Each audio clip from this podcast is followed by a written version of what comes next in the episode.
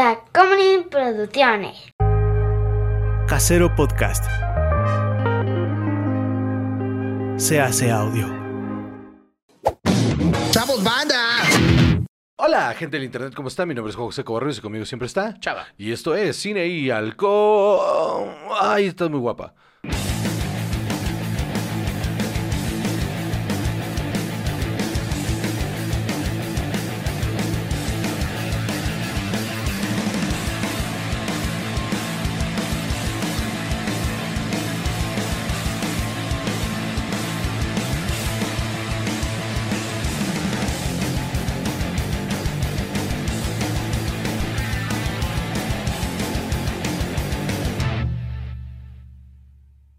Bien, ya estamos aquí, claro que sí. Una semana más con un invitado especial. ¿Qué Así digo es. especial? Un invitado que lleva muchos eh, años, ya van varios años Ajá. que nos están pidiendo que regreses. Ah, sí, ya son años. ¿verdad? Claro, porque la primera vez que estuviste aquí fue en el episodio veintitantos o treinta y tantos. Ya Uno vamos- de los episodios más populares que hemos tenido porque Ay, qué bueno. Porque estamos hasta tapón el- severísimo los tres. Y en ese no había video, entonces no hay evidencia de video de cómo estábamos, fue previo. Sí, Tú cierto. fuiste el que nos dijo, empiecen a hacer videos, Ah, sí. porque eso es lo que se hace. Y entonces lo empezamos a hacer. ¿Y semana número? 222. Semana número 223. Entonces la semana número 223, fíjate, Lleva la chingada. casi 200 episodios después, casi 200 episodios después, aquí estás. Muchas gracias. No hemos dicho... Con Curiel. Ah, gracias, ahora sí. Ya, ya sí, existo. Por fin existo. Gon Gracias Curiel. por la invitación. Recuerdo con gran cariño, bueno, más bien, no recuerdo, pero sí con gran cariño la vez Claro, pasada que estuve. claro que sí. Y menos la segunda parte. No, nadie. de esta no de se la segunda parte ninguno de los tres se acuerda nada. De esa no se acuerda nadie. O sea, pero nadie. Y sí fue, sí fue, ha sido muy emblemático, ¿eh? O sea, mucha gente, este, lo recuerda así como de, este ha sido el episodio más balbuciable que han tenido, tanto que lo hicimos en dos partes. Ajá, exacto, Grabamos como dos horas y media. Sí, sí. Una sí, cosa sí. así. Pero el primero sí me acuerdo que estuvo redondo.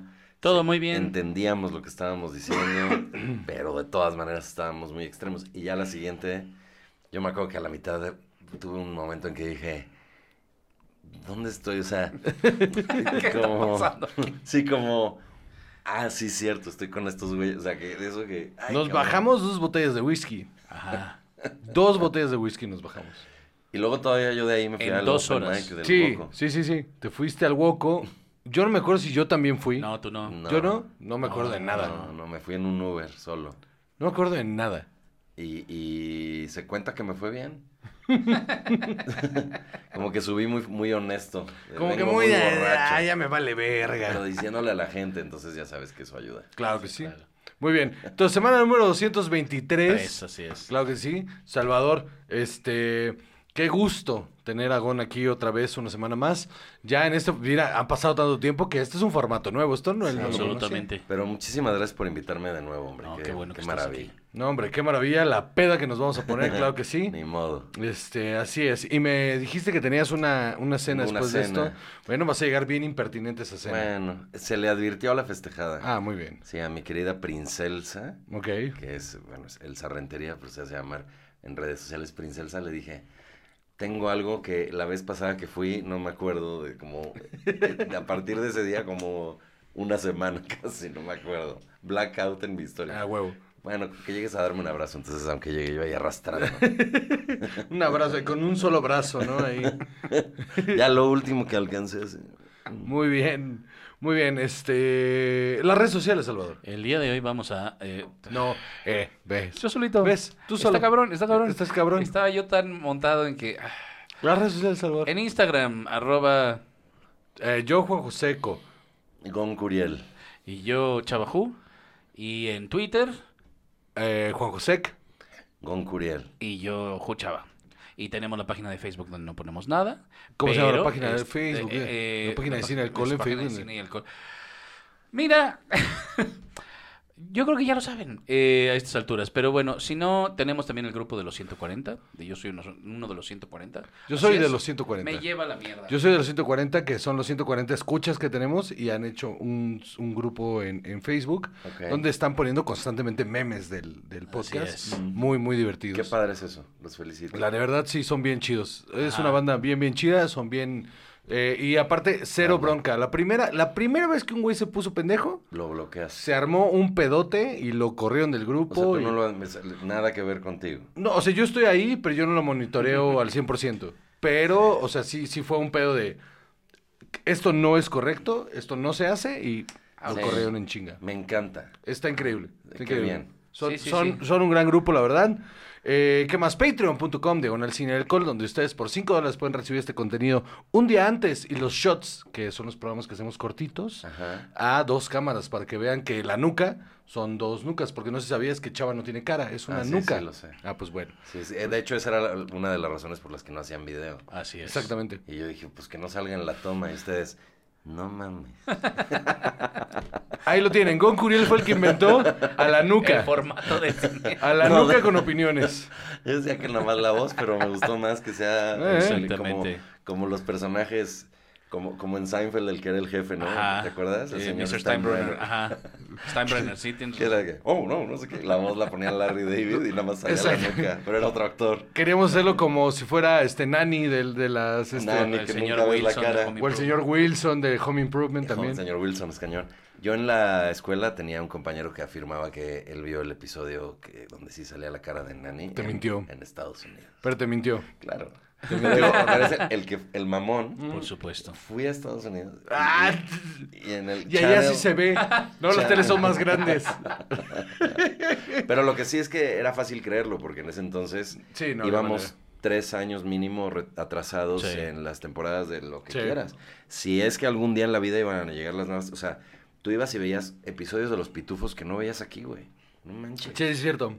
Cuando yo iba a Bronzeville a visitar a mi familia ya, todo lo que hacía en el día era sentarme enfrente de su tele a ver toda la televisión. Siempre. Porque eran todas las caricaturas adelantadísimas. Y además en inglés, que era una magia, ¿no? Ah, sí, era como, ¿así suenan? ¿De verdad? ¿Esta es su voz real? ¡Qué cabrón! Sí, como de no entiendo lo que está pasando, pero se ve divertido. A huevo. Ya cuando llegue a México me enteraré. Claro que sí.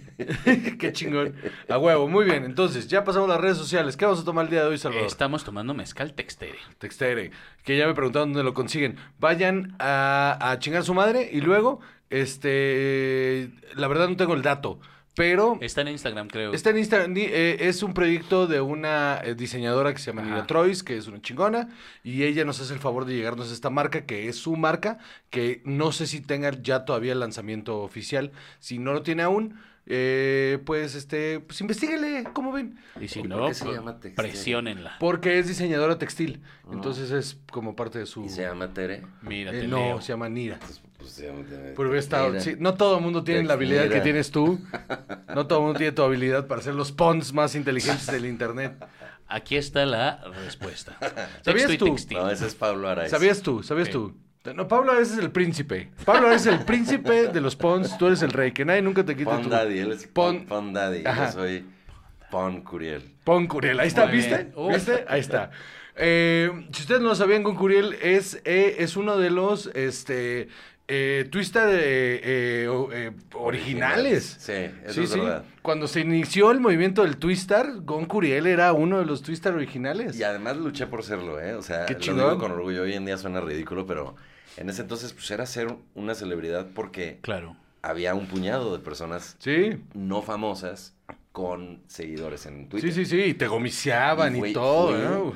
Específicamente a buscar a Gomis con la intención de que me gomiciara. Y, y me, me lo presentó Mayre Wink, que era otra tuitera que Claro que actualmente sí. es cañoncísima creadora de contenido Sí. y buena amiga, muy buena amiga. Y entonces ella me dijo, yo te voy a llevar con Gomis porque a mí me gomició y, y su show está bien bueno y no sé qué te voy a llevar. Y fui, ¿eh? y yo no quería, no me interesaba tanto el show, me interesaba la parte de Twitter. Viendo el show de Gomis, dije, me interesa hacer eso. Yo quiero hacer eso. Y entonces compré su libro, pasé a que me lo firmara, cumplí mi misión, que es decirle, oye, tengo Twitter bien, le meto mucha comedia y ojalá te guste, es ese. Ah, sí, claro, me siguió. Y le dije, y me gustaría hacer lo que tú haces. Ah, pues te refiero a mi, a mi socio del Café 22 y así empezó, güey. A huevo. Y, y, este, y me gomició. Estaba yo en el coche así al día siguiente y de repente trrr, trrr, el celular así. Sí, sí. Bueno, no, no vibraba cuando pasaban cosas No, pero, así. pero ting, ding, ding, así, ¿no? Nada, en ¿No? realidad nada más yo sentía eso. No, pero de que te metes a Twitter y chingos de notificaciones y en ese entonces salvajísimo. Porque entonces todos decían, "Ah, vamos a, a seguir a este desconocido. Entonces ya de ahí pues fue que empezó todo. En mi primera comicidad también era bajar, bajar el Twitter para que se, Se este, actualizara. actualizara y 99 notificaciones Y luego otra vez vez y 99. 99. O sea, ¿Qué está pasando? Comiciar, chava, es el término porque Iba te yo vi, a preguntar. te vi, te vi, te vi. Era el término que se usaba en esa época, a finales de los 2000 es... 2010. Ajá, como los, a principios de los 2010 era este término, en el que, como Gomis era el tweet star, era el.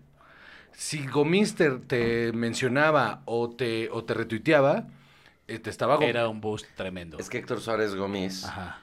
eh, que es actor y comediante, eh, fue el primero, o por lo menos que se sepa, que es famoso, pero no tuiteaba, tengo show, no, o estoy, en- ya llegué al camerino, o, de- o sea, como blog, no, él chistes. Entonces como que la gente lo empezó a respetar mucho y a seguir mucho buscando comedia en la red, en lugar de buscar un conducto para otras cosas, ¿sabes? Mm. Y entonces, pues, eso le dio esa superventaja y esa distinción, al grado que el verbo gomisear, a la fecha lo escucho, ¿eh? Sí, yo hace mucho no escucho. Yo nada más con tuiteros viejos con los que tengo de repente conversación y. ¿qué, qué? ¿Cuándo tengo? Porque siempre es el. ¿A ti cuando te tocó tu gomiciada? Ajá, sí. Y siempre fue como, es un punto bien importante porque cuando a mí me gomiciaron yo tenía 150 seguidores y pasé de 150 a 5000 de Claro. un putazo.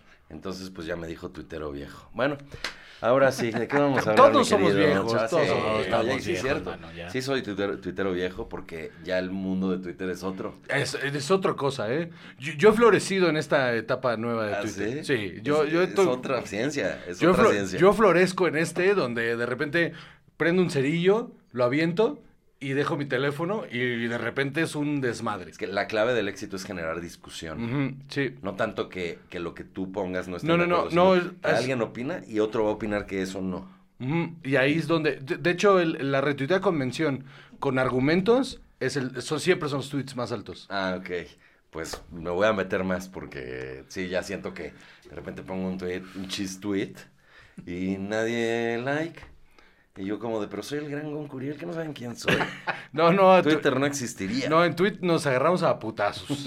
ok. Sí, ha cambiado de- mucho esa red. Sí, sí. Entonces, chava, Te, te iba yo a leer sobre Textere. te- por favor. Eh, dice, texto y textil comparten la raíz etimológica latina textere, verbo en presente infinitivo y refiere a tejer, trenzar y entrelazar. Esta es una bebida de poder que va a provocar en ustedes conversar, compartir y tejer juntos una nueva historia. Ándale. Nira Troy escri- escribió esto. Atentamente, Tere. Muchas gracias a Nira por mandarnos esto. Esto es de Tepestate, si, si no me equivoco. Y está delicioso. Y muchas gracias por esto. Entonces, vámonos ya con lo que Ah, sigue. Salvador. bueno, bueno, vamos a empezar con que resulta que Estos son tus eh, pues, este ah, sí. día 9 de junio se estrenará y se estrenó, depende de este. Se, estrenó. Ajá, se habrá estrenado. eh, el, la serie. Ah. Una serie en la que sale. Este. ¿Cómo se llama? Ay, Tom Holland. Pues es que también yo estoy tomando, te digo. Pues es que está bien. Y. Ajá. En cambio, Tom Holland no puede, el chiquito. Y no, y por ahí pega más rápido. Y resulta que la serie este, En le costó tanto. El truco del tampón. El truco del tampón que aprendí en la Rosa Guadalupe. Dios mío. Este, se llama The Crowded Room. Y le costó tanto trabajo emocionalmente hacerla. Es una miniserie de 10 episodios. eh, que decidió Tom Holland que se va a tomar un año sabático y va a pausar su trabajo porque Porque ya ganó mucho dinero. En la misma... yo creo que también... ¿no? Sí. Qué fácil decir eso cuando eres Spider-Man, ¿no? No, no, yo creo que yo voy a descansar tantito. Este- un año". esta chamba me, me, me impuso mucho. Ajá. Entonces me voy a tomar un año sabático a la orilla de una playa sobre un yate. Ajá, Claro, sí, exacto. Necesito descansar. Pero ¿qué van a hacer las personas que necesitan justicia todo ese año? No, bueno, para eso hay, hay otros héroes. ah, qué bueno que ya se... se- Todos se diversificaron. Está Sí, el Punisher. avisa, claro. Les avisan. Oigan, en un grupo de WhatsApp. Oigan, Oigan. fíjense que yo estoy bien cansado. No va a poder cubrir. No voy a poder noche. cubrir esta parte de la ciudad de Nueva York. Alguien hágame el paro, ¿no? Y entonces el Punisher dice, yo los mato a todos. Y dice, no, tú, No, tú no quédate exageres. acá". No, no, este- Nomás castígalos. Sí, sí. Ajá, Daredevil dice, no, yo no voy para allá. Sí. Sí. Dice, pero no veo la hora de ir. Claro que sí. Ay, entonces, Salvador. En la misma vena, Ajá. Brian Cran- Cranston anunció que a partir del 2026 se retira de la actuación y que va a vender su participación en su compañía productora porque quiere pasar más tiempo con su esposa. Dice que los proyectos que ha tenido eh, los últimos años le han quitado mucho tiempo y que ella merece que él esté ahí. Pero su esposa es bien culera, lo regañaba mucho cuando No, no, esa es la de Malcolm. esa o sea, no es su esposa, ¿verdad? No, yo Ah, digo. no, la otra no, tampoco. no, güey, ¿cómo crees que va a pensar esa Ah, pendejada? ¿Skyler? Sí, esa es su esposa, ¿no? Lo regañó cuando descubrió que era productor de metanfetaminas. Metanfetaminas. Oye, a, a- a esta esposa ficticia de, de Walter White sí que le dieron en la madre. Yo creo que la trama de verdad tiene ese defecto. Que, que le parte la madre a ese personaje y entonces la actriz ya no puede trabajar. Sí, bueno, no, no, no, es, no lo digo por la actriz, lo digo por la trama. O sea, no, no sé si tendría que ser tan extrema la esposa. O bueno, pues tal vez esa es, Es la que- amarga realidad. a Es que veces, creo que tiene un buen final. O sea, tiene un, ajá, tiene un buen, o sea, ya, La odio. pero tiene un buen final. o sea, tiene un momento, sí, sí, sí. tiene un momento ahí de, de, de, pues este, tú eras lo que tú eras y yo lo tomé mal y esto, o sea, no se redime, pero por lo menos acepta sus pedos, ¿no? Tal vez ese es mi problema, que creo que debería de haber ido, haber ido al extremo. Ok. Creo que, creo que en lugar de ponerlo a él como el, el de que bueno, lo, lo hice por mí, ya sabes. Bueno, tal vez no spoilers, pero creo, creo que ella debería, sí, ya pasó el tiempo. Sí, ¿no? a esta, de esta Eh, edad. ella debería, según yo, de haberle dicho, este, como que él medio todavía pensara en la familia y ella fuera la que le dijera, tú estás pendejo, somos archienemigos, buena suerte. Eso hubiera estado más interesante. ¿no? Sí, la verdad sí, y pero que yo... entonces él ahí dijera, ah, y ya fuera a, a salvar a Jesse. Yo creo que en ese momento estaban tan invertidos en los otros arcos que eso hubiera dado para una temporada más. De todas maneras, no soy quien para criticar a, a- a este Breaking. Bad, que es una obra maestra. Solo siempre me quedé con eso. Y sí es cierto que la actriz está frita, ¿verdad? Sí, no ha hecho nada después. O Ya sea, está. nada de ese tamaño. Hasta salió con Seinfeld, tuvo un date con Seinfeld en un episodio. No, y mientras, mientras su esposo era su dentista. ah, sí, el, el esposo era el dentista de Seinfeld. ¿En Brian? Cranston fue Ah, su dentista. sí Cranston. es cierto. Era, era Sí. Whitman. Sí. Sí, es cierto. No, Whitman no. Es este. y cuenta, cuenta la historia de que el mejor remate se lo dio un, Eh, un, eh, un técnico. Un técnico de luz le dio el remate. Ah, sí. Ajá. Sí, que y- estaba para dar la toma, ajá, y que un técnico de luz dijo, ¿sabes qué? está-" Vio el ensayo, y le dijo, ¿sabes qué estaría bueno? Que antes de que le pongas el gas le des un jalón tú. Mm. A huevo. Y entonces lo hizo, y que Seinfeld se cagó de la risa y dijo, no, está buenísimo, y que el técnico no volteó y le hizo. Ah, mira qué chingón. Como, como en Bullets Over Broadway de Woody Allen, que el guardaespaldas es mejor escritor. El guardaespaldas de la actriz es mejor escritor que el escritor de la película. Claro que sí. Le empieza a dar tips y le dice, oye, pues tú deberías ser escritor. No, yo soy guardaespaldas.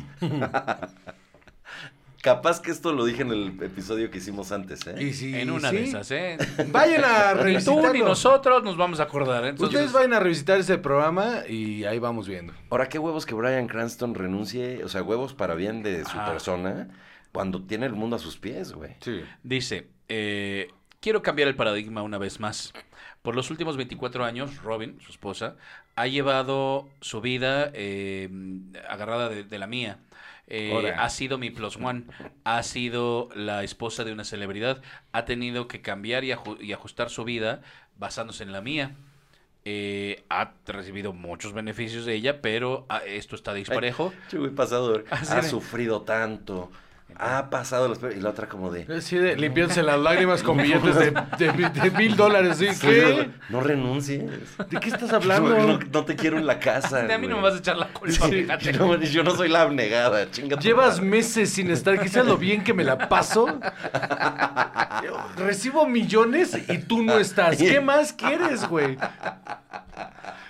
Te Sí, tuve claro. aquí, te tuve aquí hasta los 45 llorando. Ya. Es que no me dan chamba, es que no me va chido. Soy el pendejo dentista de Seinfeld. Y de repente, ¡pum! Millonario. Ya no, me llega un chingo de dinero, ya no te veo. El cielo, pendejo. ¿Qué te pasa? ¿Crees que sufro? O más bien es muy buena actriz. Ay, no. Ya no te vayas a hacer otra Ay, película, mi no, amor. estoy aburrida, mi amor. Tal vez otro McLaren lo, arre- lo Sí, arregle. ya, gánate un Oscar. No, no renuncies hasta que te ganes un Oscar. Pero no ha ganado el Oscar. no, No. no, no. Lo han nominado al Oscar, Sí, creo que por dos trombo, veces. ¿no? Y, Sí. y no me acuerdo. Según yo, dos o tal vez nada más uno. Sí, dos veces, dos veces fue nominado. Pero pues qué chingón, güey. Es que, qué carrera, ¿no? Qué carrera. Ey. De, de 0 a 100 en, en, en- ah, después de muchísimos años de intentarlo. Sí, que lo, intent- lo interesante es que hizo muchísimas cosas muy fregonas sin destacar él como estrella, ¿no? Estoy de acuerdo. Por cierto, ¿ya viste el especial Suicidio Culposo? Tim Watley era el dentista, ya me acordé. Suicidio culposo. Sí, la de ri- la de risas. ¿Neta ya lo viste? Sí. ¿Y por qué no lo has compartido? No es cierto, estoy No, sí, chingando. estamos tienes razón. Tienes Te estoy chingando. te estoy No, no, no, chingando. tienes toda la razón. Hay que apoyarnos entre nosotros. Si ustedes no han visto... Pues sabes que estaba a tanta risa, ya no pensaba yo en las redes sociales. Hiciste que se me No olvidara. mames. Me olvidó el mundo. Sí. Es la mejor respuesta del mundo y me la quedo. Muchas gracias. Mis respetos. Muchas, muchas Yo gracias. no he hecho un especial, lo estoy planeando apenas, se va a llamar Camino a la Deli. Si no tienes director, yo conozco un director de especiales que hizo uno bien ¿Y cabrón. cómo se llama el, no el director, sino el especial? Suicidio culposo. Mira, nada más. Vayan y véanlo acá al canal de Da Comedy, ahí está. Pues podemos platicarlo. Claro que sí. Me encantaría platicar. Vayan al canal de Da Comedy, ahí está. Si no lo han visto, vayan a verlo. Sí, la de risas. La neta- Eh, no, no hay otro humor así en México. Muchas gracias, güey. Muchas, muchas gracias. Entonces, siguiente tema. Ahora sí. Eh, vimos varios trailers. Vamos a empezar por el principio. Y luego te, te callas. Ajá. Teenage Mutant Ninja Turtles Mutant Mayhem. Gon dijo que tenía ya varias cosas que A decir ver. mientras lo estaba diciendo. Entonces, que arranque Gon. Es que vimos muchos seguidos, mano. Híjole, pero fue hace rato y luego fumé. no, este, a ver, lo primero es que, y en realidad lo, lo único que me importa que no se me escape es que, que yo no había visto que, que en las tortugas ninja analizaran esta soledad de no poder estar en el mundo. Como que siempre es, son muy, están en, en- en el trip de ser héroes, este, son muy cool, comen pizza, se asoman, son nocturnos, se llevan bien entre ellos. No, güey, son gente en una cárcel. Ajá. Justo, solo en la, en la primera lo tocan superficial que Rafael se enoja y entonces se pone como el gorrito y ahí es donde conoce a Casey Jones. Pero Pero- es súper superficial para pasar a otra cosa. O sea, no, no profundizan el tema. Solo lo usan para, para pivotear algo más. Pero la primera de esto, no, no. No, no, no. La primera del de animadas, el los Los 89, el 90, 89. Ah, ok. Sí, la de las botargas de Jim live Henson. action, de- de Ajá. que sal- la que salía Vanilla Ice. Exacto, esa es la segunda, la de Vanilla Ice. Ah, La ok. primera es este en el 89, eh, son las botargas de Jim Henson. Y el, el- solo tocan así superficialmente eso, pero solo 90. para empujar, solo para empujar la historia. Pero lo que dices es muy cierto. Este está explorando eso que es muy importante en el desarrollo de estos personajes. Pues mira, a mí me encantó, por ejemplo, la, bueno, eventualmente lo tenemos que mencionar, creo, la- pero viene mucho al caso la película de Spider-Man nueva, que me parece una verdadera joya Sí, es absoluta una joya. en todos sentidos. Sí, sí lo es. Eh, me parece que es lo mejor que he visto yo de Spider-Man porque en serio el hecho de ser Spider-Man o, o Spider-Woman o la- lo que seas es secundario, o sea, en realidad es lo mismo que tener un problema de X, otro, ¿no? O sea, como que Mm. todo lo manejan desde la perspectiva personal de ellos. Spider-Man en el cómic siempre fue más bien así. Sí, sí, solitario, dolido. Y, y- y como cómic explorador de, de esta ansiedad adolescente y todo, pero como yo crecí en los 80, a mí ya me tocó el Spider-Man que ya era como, se casó con Mary Jane y ya era como más sólido en su profesión y todo. Y como que eh, las visitas en, en caricatura y esto siempre eran, sí, pues sí, está con su tía, pero ya, se fue a la acción y se fue a pelear y, y la pelea y todo. Ajá. Y acá no, acá le dedican mayoría de tiempo al rollo personal, casi Sí. que sin disfraz. Y de hecho, durante, y de hecho, durante las- la pelea más importante es. Se sumerge en eso. Justo cuando, sin dar el spoiler, porque Chava no lo ha visto. No, no, no, no, pues dale, dale. eh, cuando lo tiene el Spider-Man 2099 contra el tren y le empieza a decir quién es en verdad y qué es lo que le pasó, se siente bien cruel y se siente bien horrible ver a un, un chavito que está buscando su lugar y que le- se lo nieguen, que se le estén negando Además, su lugar. una figura de autoridad respetada. Exactamente. Entonces, ese momento es bien Pues desgarrador. esa es la clave. Y de ahí es, o sea, la historia del otro, de repente se te olvida que está el otro villano.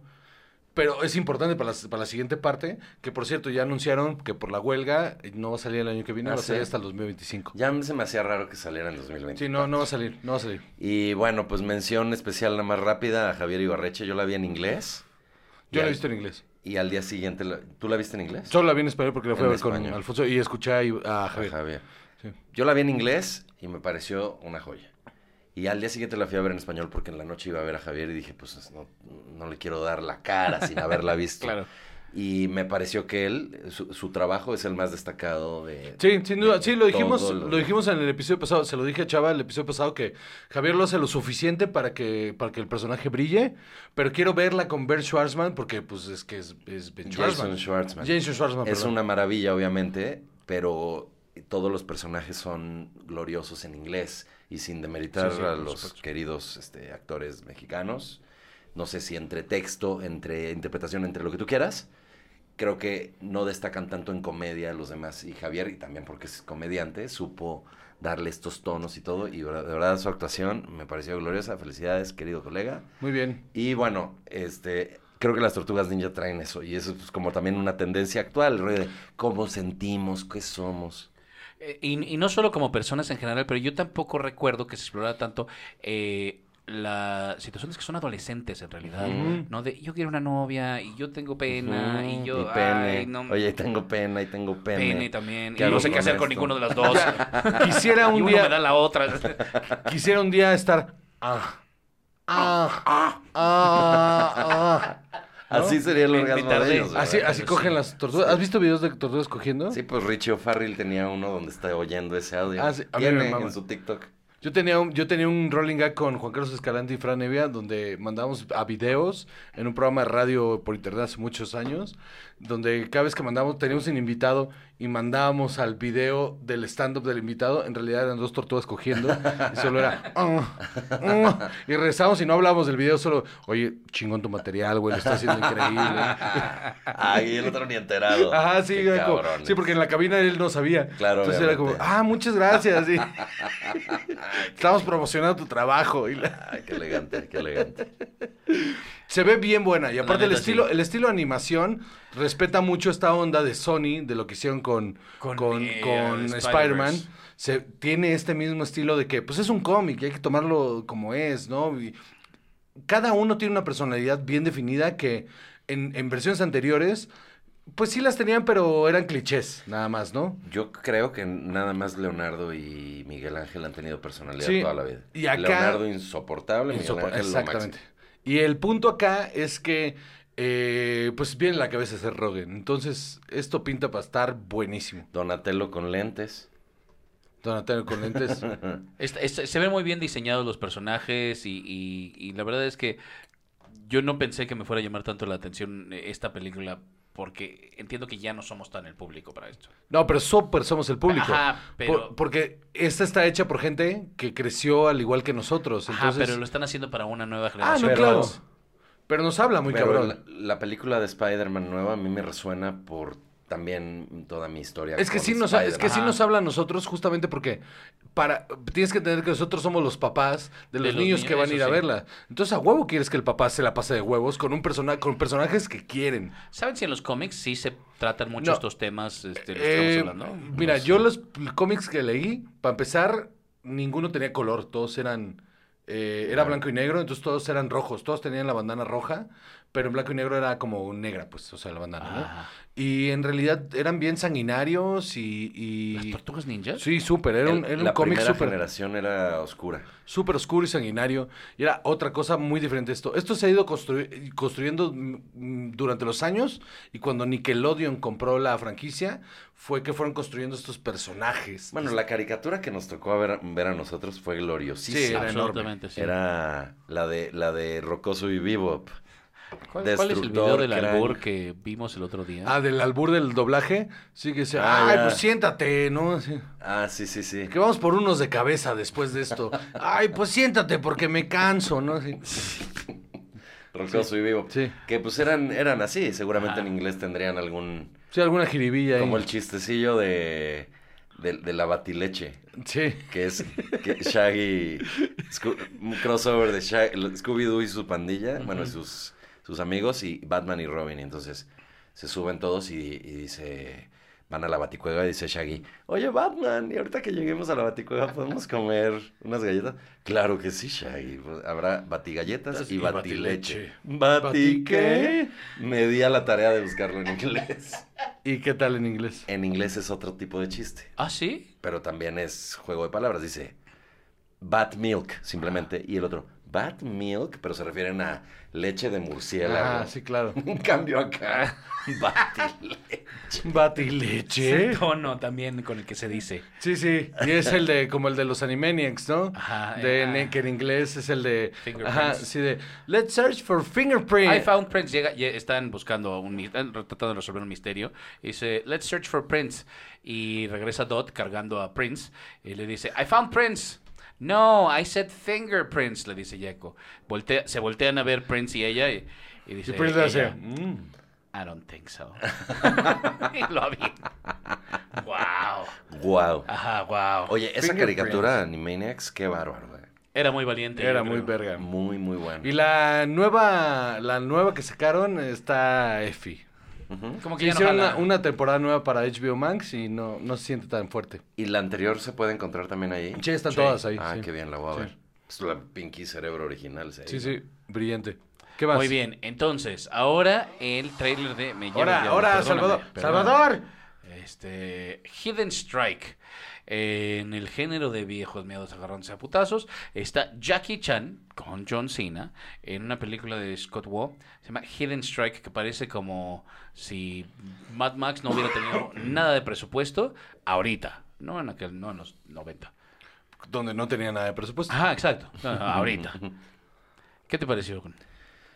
Pues la verdad es que es el tipo de película y, y, pues desde el tráiler que me pierde por completo. Se ve, no, no me acuerdo de nada. Medio body Atroz. movie, pero no te caen muy bien. Nadie, no, no, pues no, es que, o sea, para poder tener un, un body cop movie o un body movie con, con Jackie Chan, necesitas a alguien con mucho carisma que cargue lo que... Que él ojo. John Cena tiene un montón de carisma. Pero diferente, yo creo que en este papel que le dieron no, porque yo- da la impresión de que se lo está tomando muy en serio, Eso. que es lo que súper no le funciona. Mm.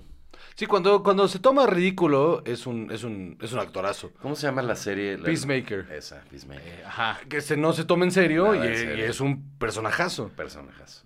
Y qué buena la película de la... Del, De Suicide Squad, sí, también, sí. Qué bárbaro. Pero esto parecen potazos y explosiones a más no poder. A lo pendejo sin nada más. mayor. eh, vaya, sin, sin- sin mayor línea. Y, y qué bonito que siguen existiendo. Como con películas, Expendables pero- 4, güey. ¿Ya viste el trailer? Es, es, Ajá. eh, o sea, la tirada es nada más un... Hay que pasar la antorcha a una nueva generación. Entonces hay como gente desconocida con actores de, de esa época, así como de... Se, se nota que la película es... Bueno, pues ya estamos bien cansados, pero no queremos matar la franquicia, entonces vamos a ver si estos güeyes funcionan y si funcionan, pues ellos son los nuevos. Ujú. que está horrible. Está Pues horrible. sí, pero pues mira, hay público para eso. Ah, siempre lo va a ver. Y. Ahí está Fast and Furious. De hecho, creo que, creo que, eh, sí, exactamente. Ajá. Lo de que po- con- como si Mad Max no tuviera presupuesto, al revés, yo vi un montón de presupuesto tirado en pura mamada. Bueno, tal vez tenga. Exacto, como si Mad Max no hubiera tenido una buena historia. Sí, como si si, no hubiera tenido tenido, guionistas. como si no hubiera tenido un buen guionista. Así de, oigan, persecuciones y explosiones, bueno. No, y ¿De que, que empiecen- No importa. Y que empiecen en algún punto. Es que la huelga. Oye, pero escribieron esta película hace cinco años. Bueno, una huelga en el 2008 también. O sea, hay que echarle ganas, ¿no? Por ejemplo, Spider-Man 2. la Se de vio súper afectada, sí, sí. No, no, no, no, eso es otra cosa, eso fue después. Spider-Man 2, la, de Tobey Maguire, este, que es en la que, en la que sale Mary Jane con vestido de novia y el Ah, Doctor sí. Octopus, sí, sí. que es, en mi opinión, la mejor película de superhéroes que he visto en mi vida. Este, tiene a Alvin Sargent, que, que es un guionista legendario Ajá. de Oscars y todo, que cuando llegó a la película decía, ok, o sea, lo contratan, perfecto, sí, por contratar, llega a la junta, bueno, pues resulta que pues ya tenemos más o menos la idea que Spider-Man, como en la 1 pasó esto y el otro, tal cosa, y le explican todo y dice, nada más una pregunta, ¿quién es Spider-Man? Y Claro. entonces era como, no mames.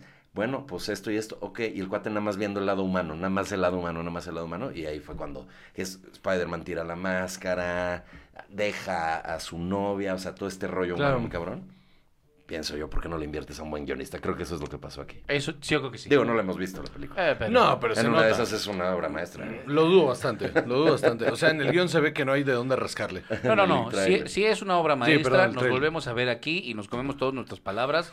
Este, de alguna manera Jalo. Eh, Sympathy for the Devil, también trailer. Jack, eh, no, No es cierto. Nicolas Cage Ajá. y Joel Kinnaman haciendo Collateral, pero on crack. Eh, se ve rara, ¿no? No se ve bien. Eh, es que yo cuando, a la mitad del tráiler yo pensé, es que es el diablo. Ajá. Es el diablo y entonces este pedo de que el diablo está haciendo estas cosas y bla, bla. Pero mientras fue avanzando dije, ah, no, solo es un Solo güey es un de la verga. Ajá. Por- Ajá. bueno, güey, porque el diablo además es lo máximo. Ajá. O sea, es seductor, tipazo. Ajá. Te hace creer que, que las malas decisiones en realidad son buenas, que la vas a pasar mejor. Te da dulces para que sientas que efectivamente las cosas malas están, están allí- haciéndote bien y a la larga te arruina. Pero este, nada más está Nada, pues haciendo nada. que un güey la pase de la chingada Sí. y el público igual. Digo, hasta donde se alcanza a ver el trailer. Ajá, Sí, en el pero se ve espantoso. O sea, es justo esa historia. Dice, después de ser forzado a eh, manejar para un misterioso pasajero, eh, un hombre se encuentra en un juego de gato y el ratón donde se vuelve claro que no todo es lo que parece. Aparte, pro- qué decisión tan terrible protagonista, güey. Joel Kinnaman, Joel Kinnaman es yo no creo actor, que, funcione bien eh, con Nicolas Cage. Yo, Yo creo que no funciona bien con dimensiones. En Suicide Squad es el, el teniente, ¿cómo se llama? El, el coronel, el, el- Ajá. el- el que sí es del, el que es el líder del, Pero- del Suicide Squad. Ya. Pero digo que ni me acuerdo de él ahorita Flag, en el Rick trailer. Ah, sí, Flag Rickman, Flag- me no, Rick. Flag. Rick Flag, sí. Ya, ok. Pero cero- yo cero lo he visto, yo lo he visto fuera de estas y es como de no, no Eh. tiene rango, o sea, no lo Sí. pongas a actuar serio. Yo creo que es bueno, pero, ajá, No tiene exacto, lo que, rango. no, lo que no tiene es rango. No, o sea, po- ponlo a agarrarse a putazos baba, pero Yo- con yo rango lo No que le quedo mucho. es Ah. eh, eh, con el diablo es lo máximo, ¿eh? Yo, yo voy a mandarles una playa. Aparte, aparte. ¿sabes qué? El diablo es lo máximo. ¿Y sabes qué es lo que más me cagó? No hubo un solo segundo en este tráiler donde sonara Sympathy for the Devil. ¿Por qué verga no iba a sonar la canción? Ajá, ¿por qué no empezarías ¿Por por, qué no ahí? empezarías por la canción? Empieza el, empieza el trailer empieza el- con los tambores. tan, Tan, tan, tan, tan, tan, tan, tan, tan, Y es como, pues ya. Eh, está demasiado obvio, tal vez.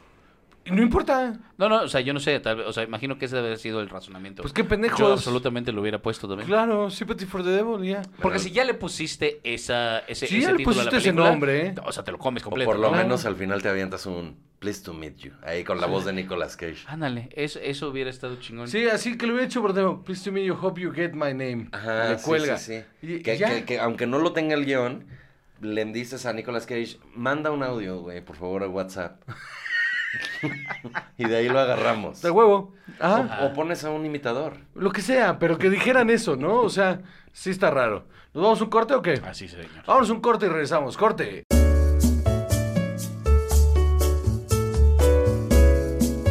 Con ustedes, Juan José Covarrubias. ¡Woo!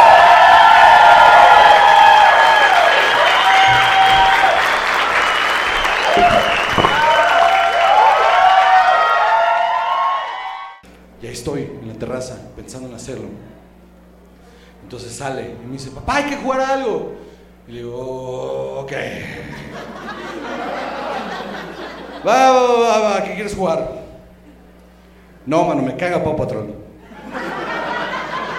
¿Cómo que por qué, mano? Esa madre es una pendejada, güey. A ver, a ver, si no es una pendejada, explícame tú. ¿Cómo es que todos los recursos de ese municipio se van a una empresa privada que entrena perros, güey. Y no hay seguridad pública, güey, no hay bomberos, güey. Hay un puto dálmata y un pastor, güey. Y esa es la seguridad pública y los bomberos, güey. Y, y- y al parecer todo el pueblo es cómplice, güey. Porque, porque nadie se queja, güey. Nadie se pinches queja, güey. Y viven en una torre que claramente está recibiendo dinero del gobierno, güey. Y es un modelo que funciona. Hay, un pedo ahí de corrupción que funciona. Porque el pueblo de al lado hace lo mismo, pero con gatos, güey. Entonces, a huevo. Estás viendo una utopía, güey. La que no, no, no. No es posible. No es posible sobrevivir con ese tipo de servicios públicos. Entonces me, me empiezo, me enredo en esta pelea y ya no me tiro. Ya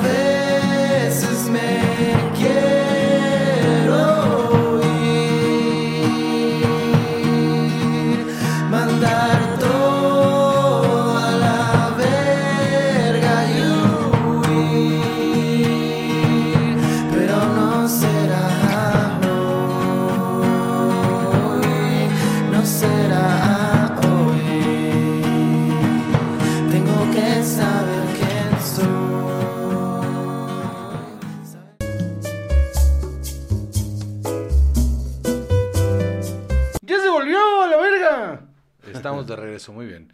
Este, oigan, eh, dele, síganle dando amor a Gon, por favor. Siempre es un placer platicar con él. Y yo no sé por qué no habíamos hecho esto antes. Siempre se había hablado de que, oye, hay que volver a grabar y todo. Pero Gon es una persona muy ocupada, esa es la primera. No, no.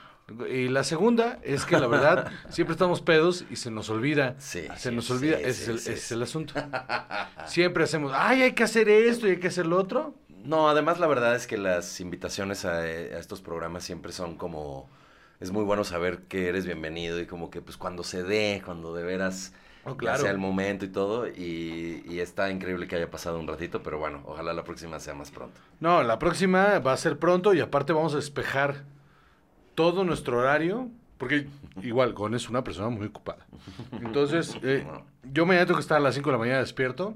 Entonces, Eso es estar ocupado. Yo, por ejemplo, pierdo toda la mañana, güey. no, pero yo mañana en la mañana no tengo nada que hacer después de lo que Ah, tengo que ok, hacer. buen O sea, punto. me levanto a las 5, abandono a mi hijo y luego ya no tengo nada que hacer en la mañana. Pero eh, yo he tenido momentos en que me, las circunstancias me obligan a levantarme temprano. Sí, claro, siempre. Y, y que para algo muy breve. Ajá. Y luego ya no tengo nada que hacer todo el día y encuentro que en mi no tener nada que hacer, de todas maneras estoy viviendo un día el doble de largo. Ah, sí. Claro. Y entonces no hago nada, pero más productivo. Sí, sí, sí. Yo ayer dije, yo ayer, ayer dije, es que no tengo nada que hacer. Corte A, estuve 15 horas en la computadora haciendo un chingo de cosas. Acabas haciendo cosas. Que tenía pendientes, que pues como se me despejó el horario, entonces pude hacer. Entonces estamos cerrando, por ejemplo, en la gira de, de Juan José Covarrubias, la gira ya próximamente en su ciudad. Ya. World Tour. World Tour México. se llama. Ah, bueno. ¿Tiene nombre? Así. World Tour, but only in Mexico. Sí, ya tiene nombre. Ya por fin encontramos nombre a la, a la gira. Se llama Mi papá no me abrazó. Mi papá no me abrazó. Entre paréntesis, working title. Ah, está bueno. Mi papá no me Mi abrazó. papá no me abrazó. Está bueno el concepto. Sí, es uno de los... Muy de- Spider-Man, ¿eh? Muy hay, Spider-Man. hay como 20 minutos de, de- de stand-up sobre que mi papá nunca me abrazó. Entonces yo creo que va Ok. por ahí. Oye, voy a. Voy a. Me voy a ir, esa idea. decías. Voy a robarme esa idea. No esa, sino la de. O sea, esto que dije yo ahorita de. World Tour, En México. but only in Mexico. Es que la tirada, la tirada es que sí en un par de, eh, en un par de meses, bueno, después de las fechas que vamos a sacar en México, eh, regresar a, a- a Guatemala, Costa Rica, este, Panamá, bla, bla, bla, y luego ir para abajo y luego para arriba. Entonces, por eso... Sí, es lo malo. Si hago mi tour en México y le pongo World Tour, pero solo en México. Y el luego día ya- que me invitan a otra. ah, Y también en. Ya arruinaste. ya- ya lo arruinaste, ya lo arruinaste. Sí. Ya lo o World Tour. Ahora sí de veras. Y, y- y- y larguísimo el texto. Ahora sí de veras. Bueno, solo. Es que siempre fue de Costa veras, Rica, pero... Guatemala y tal. Sí, o sea, bueno, más bien, en lugar de World, Latinoamérica. Le- Debería de ser. Y ya, así, si es un párrafo, ya. Pastel, de Spider-Man. Bueno, Entonces, Salvador, Muy bien. Pues muy bien. rápido te cuento aquí está la voz de la razón. ¿eh? que Ted Lasso va a tener un spin-off probablemente. Ah, ya paren. Ajá, exacto. Después de que ya se acabó la semana pasada, a ver si ya puedes ver esta temporada. Gon, ¿tú no la has visto? Ted Lasso. Yo me imagino que es de vaqueros. Más o menos, más o menos así. Si solo están es. escuchando el podcast, por favor, prendan sus datos y vean Vean la el acción. chiste Ajá. visual que Gon acaba de hacer. Eh, eh, y parece que la, el spin-off ¿Sobre? ¿Sobre Kent? Richmond, no, ajá, Roy Kent y este Y el final que nos vas a contar, ¿no? Ajá, Pero ¿por qué estás renuente de que haya un spin-off? Eh, No sé. yo creo que la alargaron una temporada más de lo que Oh. la deberían de haber alargado.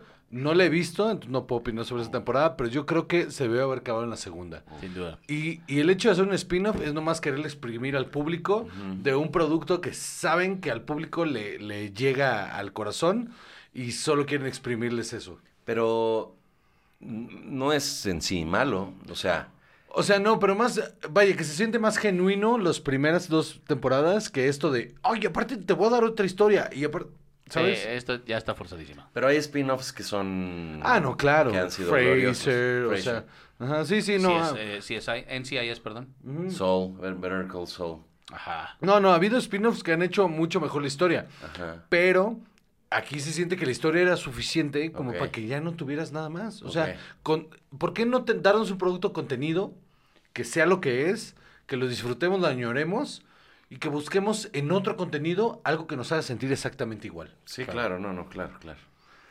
Pero pues éxito. Ok. bueno, no, no, éxito, al, al final es ¿Quién una máquina de dinero, o sea, al final, Sí. al final eso es. Bueno, y al final la gente, si no está chido, no lo va a consumir. Eso. Pues a Joey le pasó, Sí. de Friends, que sacaron Joey. No, y 50 mil más que han hecho eso, o sea, tontos. no pasan esas cosas porque eh, Angel, o sea, que es el spin-off de Buffy, Ah, fue sí. una cosa espantosa, espantosa. Ok. Y, y sí, pues no, o sea, si no está chido el spin-off, pues adiós. Pero sí es medio desleal para, o sea, siento que para el público es medio desleal el, ¿te acuerdas que esto te gustó mucho? Bueno, pues te voy a dar algo que te suena que es. Ya veo, gracias por la explicación. Y vimos un, un tráiler más que se llama Biosphere con Sterling K. Brown y Mark Duplass, eh, que parece como el Biodome de nuestra época. Eh, ¿A ti qué te pareció ese? Está raro, ¿no? Te voy a ser honesto, eh, No puse atención. tengo que confesar algo. A mí no me gusta ver trailers. Ah, ba- mira, hubiéramos empezado por ahí. Ya no soy religioso al respecto. Ajá. No me importó verlos, pero toda la vida y mi primo Pepe, que ahora trabajas con mi querido con mi primo Pepe, ya lo hablamos fuera del aire y estamos muy emocionados porque lo queremos, bueno, yo lo quiero mucho y los dos son unos fregones. Eh, Muchas gracias. a mí me parece, y, y él lo sabe muy bien, que los trailers siempre tienen spoilers que son clave, porque Ajá. te ponen momentos que saben que... No mames, o sea, que te vas a quedar como, pero qué pa-?" Y entonces, a la mera hora es como, yo ya sé que en algún momento alguien va a decir esto. Ajá. Entonces, no suelo ponerles atención. Es muy romántico eso, ¿eh? Es muy romántico. A mí me gusta mucho llegar y no saber nada de la película de mí preferencia. me da ansiedad. ceros. No, hombre, aquí no habríamos tenido los No, últimos a, 30 a- episodios. a mí aquí me da, a mí me da ansiedad. Pero claro, o sea, yo, yo entiendo que voy contra el mundo en eso, entonces, pero yo simplemente procuro no verlos, pero en esta ocasión dije, bueno, las tortugas ninja, los otros dos güeyes peleoneros, ahí yo, yo en tía, unos peleoneros, ahí Que todos, qué bárbaros, todos, todos de veras descuidados, Enojados, sucios, sucios. y malas malas personas. Hombre, había un chino. Y además un chino, ¿qué hace ahí? Oye. Pero el, el este, el del este le dejé de poner atención porque se me hizo que está interesante. Dije, Ajá, no, no porque la película más. llama la atención. Yo creo Entiendo que... que... están aislados como en un post-apocalipsis. ¿no? Ajá. Eh, fíjate que a mí Mark Duplass me parece que es un buen guionista, me parece Sí, que sí tiene lo es. mucho que eh, dar y esta viene para el 7 de julio del 2023. Biosphere le fue súper bien en el Festival Internacional de Toronto. Ok. es, un, Entonces, es un festival importante. Eh, esta es una de esas que hay que esperar y a ver en dónde sale también, ¿no? O sea, eh, sí, ojalá que llegue aquí al cine o, eh, o a alguna plataforma que no, vaya, que, que tengamos. Se Ajá. ve que tiene punch. Sí. O sea, como todas las que tenemos, por ejemplo. O sea, que Tenemos luego, todas las plataformas, Salvador, ¿de qué estás hablando? Yo no tengo VIX. Ah, bueno, Blim. Ten- ¿No o sea, por eso. ¿Blim existe? No, porque No. es, ahora ¿No? es ViX. Ahora es VIX. Ah, ok. Tenemos todas las plataformas menos ViX. Claro, video tengo, sí, sí, sí. ¿verdad? Sí. Oye, un abrazo a mi primo Pepe Ruilova. Síganlo, es un gran crítico de cine. Sí, la Pepe neta, sí. Ruilova. Muy bien. ¿Qué más? Muy bien. Eh, ahora sí vamos a platicar un poco sobre Saludos a el, el- el- la evolución de Hollywood a través de los años. Ok. Esto apenas empieza. Ajá, va, vamos a ver. Vamos a ver a dónde no nos va a alcanzar esta botellita. Ah, ahorita voy por otra, ¿eh? Hay más, hay ¿Qué pasó, más. Textere? Textere siempre nos manda más. Más grande es Textere, por No, favor. Textere nos mandó como 15 de estos. Ah, estos está todavía, bien. sí. Entonces, eh, vamos a empezar. Ahora ya no funciona Hollywood como eh, era antes, que tenían el Star System, que teníamos el Studio System. Eh, estos momentos en los que eh, por un tiempo los estudios controlaban todo.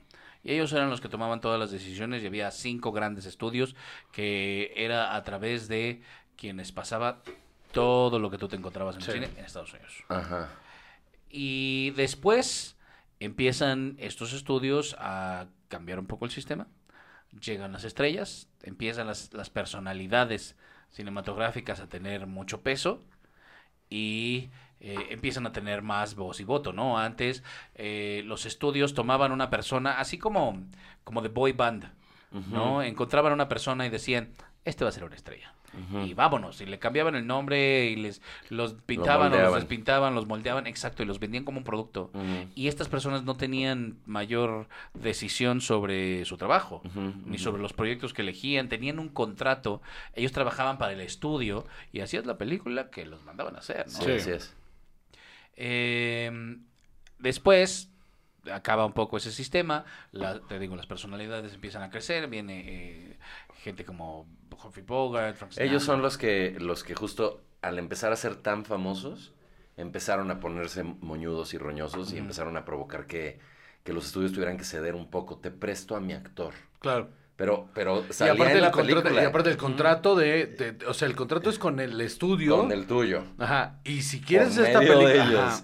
Y, y, este, y, y ponían, este, under contract, este, no sé, no me acuerdo las palabras, pero como prestado por o en cortesía de lo, del foro del estudio tal. Sí. como futbolistas, ¿no? Así, Sí, clásico, sí. Sí, sí. Sí, que sigue siendo, me encanta, los futbolistas, billones y billones, lo que tú quieras, pero es, compraron Sí, a eh, este sí. cabrón. Oye, eso es trata de personas en alto nivel, Sí, sí, cabrón. sí, aparte, Está prestado por el club, no sé quién. ¿Cómo que está prestado? Pues es una Es un persona. ser humano, malditos. ¿Por qué lo tratan mal y el otro? Déjalos, déjalos. Déjalo- tú, Déjalos. tú, mira, déjalos. Déjalos que me vendan. Yo aquí lloro en mi mansión, Ajá, como la esposa de Brian Cranston. por ejemplo. Sí, vamos a las mismas Que el fiestas. otro día leí que Guiñac, que, que juega en Tigres y es francés, no sé mucho de fútbol, pero sé que es una estrella y es francés en Tigres y habla perfecto español, regio. Y ese güey, por eso me metí a investigarlo y el güey decía, yo de repente abro, abro los ojos, estoy viendo la tele en la tarde, entre semana en México y es como, ¿qué estoy haciendo? Viven vidas loquísimas, pero Sí, claro. son güeyes eh, extremadamente putrimillonarios. Sí, claro, y, o sea, pero eso no les quita su estatus de esclavos, o sea. Lo cual, lo cual, pero lo, lo, lo endulza, lo cual en Sí, ese claro. entonces ni siquiera. Sí, no, ajá. no les pagaban Hay un, hay un documental bien, bien interesante de Colin Kaepernick, de justo, ¿sí sabes quién es Colin Kaepernick? No sé. Era el quarterback de los 49 de San Francisco, eh, fue el que empezó a arrodillarse en el, en el himno nacional Mm. y lo despiden de la NFL. O sea, él es negro. Ajá. Ajá. Eh, de hecho es, es mixed race, de hecho él es, él es mitad blanco, mitad negro. Ok. Y él em- él sí, fue el que pero de empezó- acá, de ¿de, acá qué para acá. lado, qué lado es el, el- No, de hecho por eso se hincaba de la rodilla derecha, que era su lado negro. volteaba para allá? Así, así como... Como "Ep". que la cámara vea el- Sí, y luego, y luego, ahora soy culero y el lado blanco. Odio el güey que se hincó. O sea, Sí, y- y se, se- paraba. se paraba y Se paraba. volteaba Decía, óyeme. Bien indignado. ¡Ey! ¿Por qué Y te luego, hincas? ¿Qué tiene? ¿Qué vas a hacer, güey? Nada. Nada. Pues Colin Kaepernick hizo un documental eh, bastante interesante en el que compara eh, cómo funcionaba eh, la esclavitud en Estados Unidos a, a cómo funcionan el sistema de contrataciones para jugadores de, De fútbol, fútbol americano. americano. Y hay un paralelismo Es bien cabrón, güey. Es que, feo, güey. es que de veras que por eso los contratos se han hecho lo que se, se, se han convertido en lo que se han convertido, Y- que son exhaustivos, porque cualquier hueco, como la historia legendaria de que termina. No, no, que justo lo que decía al final era un, un, un, o sea, sí hay millones de dólares involucrados y eso es lo que maquilla que esto sigue siendo un sistema de compra y venta digo. espantoso. O sea, Guiñac dice, ¿qué chingados estoy haciendo en Monterrey? Sí, sí. Seguro que tuvo algo de, de injerencia en la decisión, pero también son esas cosas que te dicen tu agencia. Muchas veces no Si los no lo avisan, tomas, ¿eh? si yo no lo yo conocí tomas, un montón de futbolistas, futbolistas mexicanos que los van pasando de equipo en equipo Sí. y que de repente un día llegan de buenas a primeras y les dicen, ah, mañana vas a vivir en tal ciudad. Y es como de, ay, entonces tienen que agarrar a su familia y todo lo que han creado y vender la casa y comprar una nueva donde están. Y es como, pues, pues yo no tengo decisión sobre dónde voy a vivir ahora. Sí. Y, y afectan a todo su círculo cercano, bien, bien ojete. Y es sí, bien sí. ojete. Los hijos de Guiñac ahora son regios, imagínate, pobrecitos. Pobrecitos. Oye, y- Los pobres son pobres porque quieren. a mí sí me gusta ese regio, ¿cómo ves? ¿Cómo ven? Ah, pichi, carne asada, la verga, todos. Eh, no hay agua, pero ¿qué hay? Dinero, la verga. Así Oye, hacen los morros. El, el Tim Watley, el, el dentista de Seinfeld, se vuelve eh, judío. Y empieza a hacer chistes, le está atendiendo y hace chistes de judíos. Y entonces Jerry se enoja y dice, ¿qué te pasa? Pues que ya soy judío. Y luego se avienta un chiste de católicos. Dice, ya eres judío, no puedes hacer chistes de católico. No, pero fui católico. Entonces, cagadísima la historia. Ahorita yo estoy igual. Como yo trabajé muchos años en Monterrey, puedo hacer chistes de regio. Claro, yo viví dos años en Monterrey, entonces yo puedo hacer chistes. Y los amo, ¿eh? Les mando abrazos. Me mama amigos. Monterrey, me, me encanta. Próximamente su ciudad. Suicidio culposo ahí, claro que sí. Foro. Didi. Rífate. No, que no, no, no, no, no, no, en el, en el, en el escocés. Ah, es lo máximo. Sí, me mama el escocés. Vayan al escocés, gente regia. Qué bueno estando para Es un lugarzazo. Sí, y de hecho yo también me voy a presentar ahí seguramente. Es un lugarzazo, güey. No, no, no, toda esta gira es en bares. No quiero hacer nada de teatros, no quiero, quiero hacer puros bares. El Foro Didi es un bar. Neta, pero son como 400, 500 O personas. sea, es ¿no? como lo pueden adaptar como bar. No, yo estoy feliz con 100, 150 personas. No, no se ve mal el Didi. Platiquemos. Lo platicamos ahorita, ¿cómo ves? Bueno, ya, ya tenemos como 3, 4 negocios que hablar ahorita. Eso, entonces- eso veo, sí. ¿Cómo va tu entrega? Ahí vamos, ahí vamos. Es que pidió Corner Shop. Pero del que pone. Ah, Pedí Perico Shop. Esta gente sabe el que. ah, bueno. No, yo- no, no se oculta nada, ¿verdad? No, hombre, Corner los lives Puff. menos. No, no. Corner. De hecho, tengo esta cosa en. eh, Corners North. Luego unos lives en la madrugada donde estoy ya medio, este, ya borracho y prendo la cámara y hago un live. ¿Cómo te atreves? Y luego me, ab- me- les digo, ay, se me desabrocharon los tenis. Voy y me, me agacho. Ah, y ya, guau. ya se usa el, hay que abrocharnos los tenis. Ay, es qué canon, chingón. abrocharse las agujetas. Sí, no. Al rato nos abrochamos los tenis. Claro que sí, por supuesto que sí. Cámara, ¿qué sigue?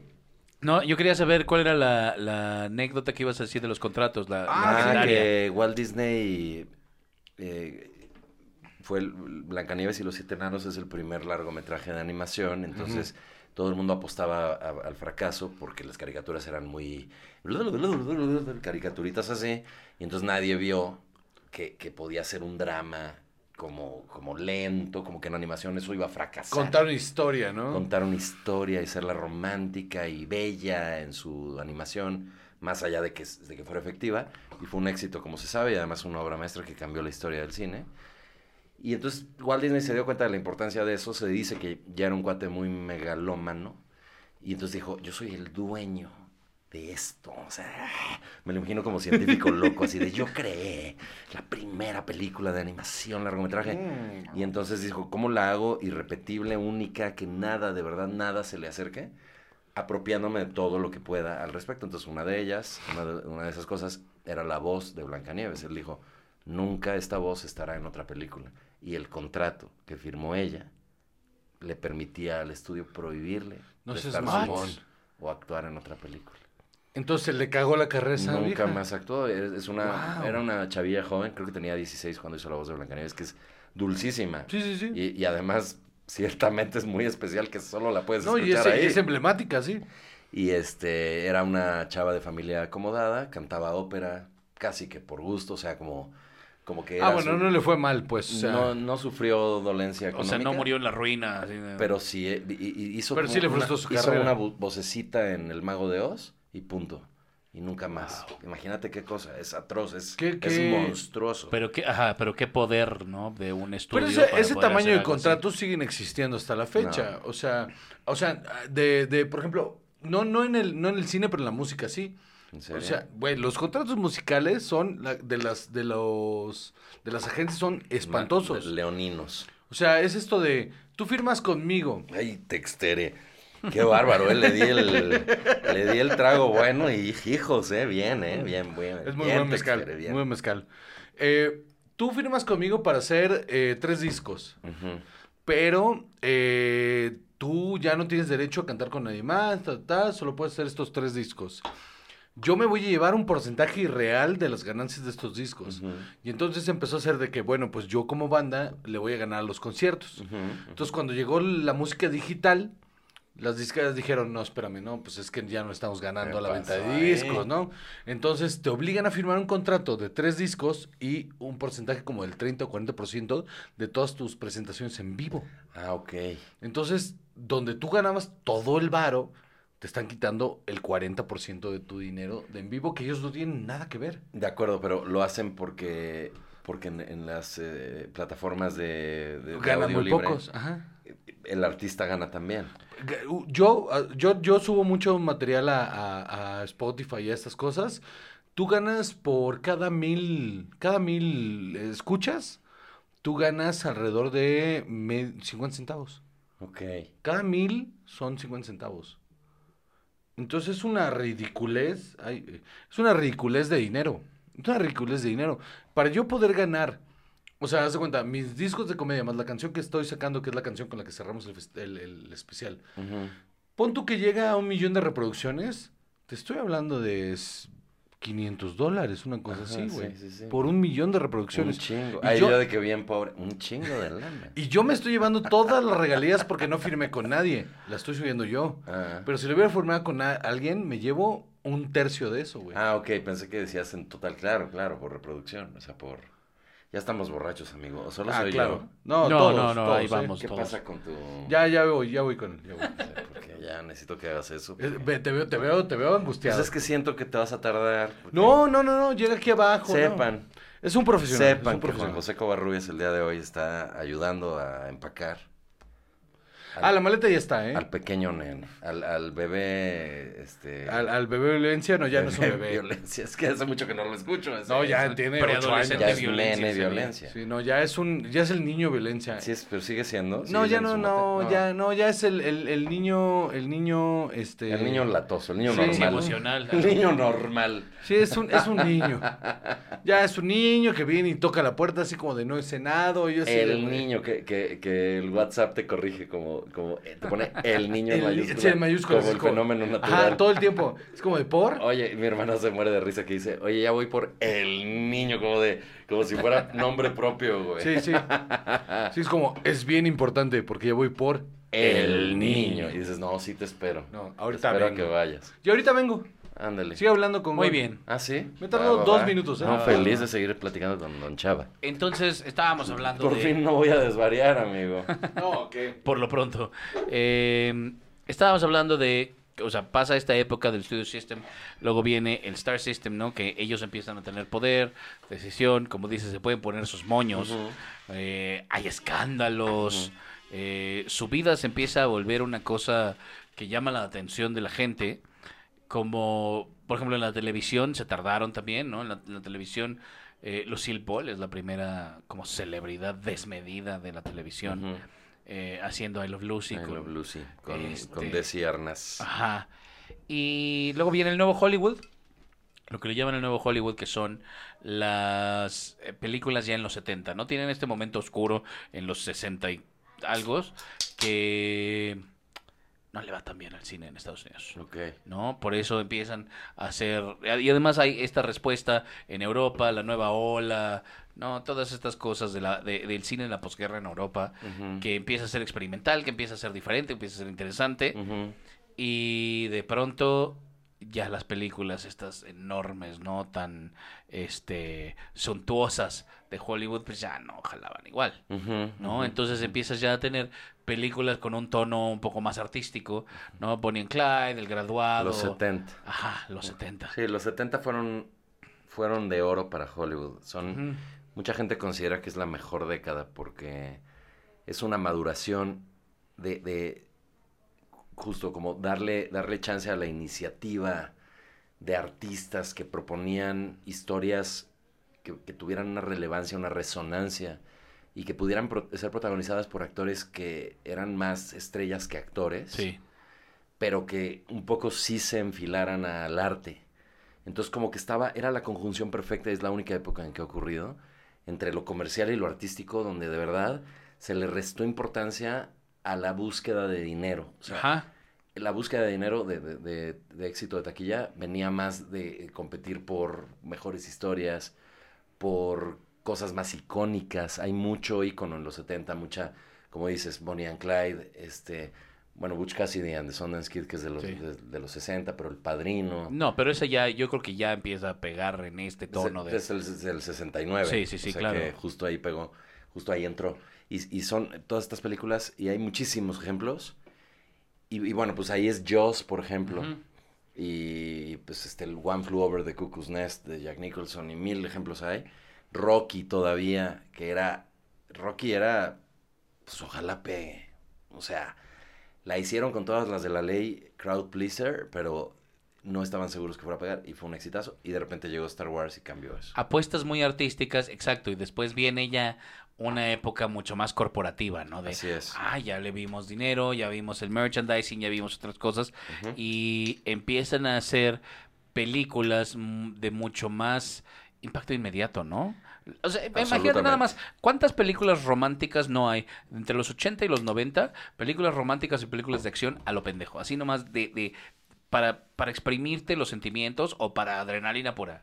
De locura. Por eso creo que nosotros que crecimos en, en más o menos esas décadas, descubrimos el cine como, como cine. O sea, conocimos el cine como pues, lo que nos tocó ver.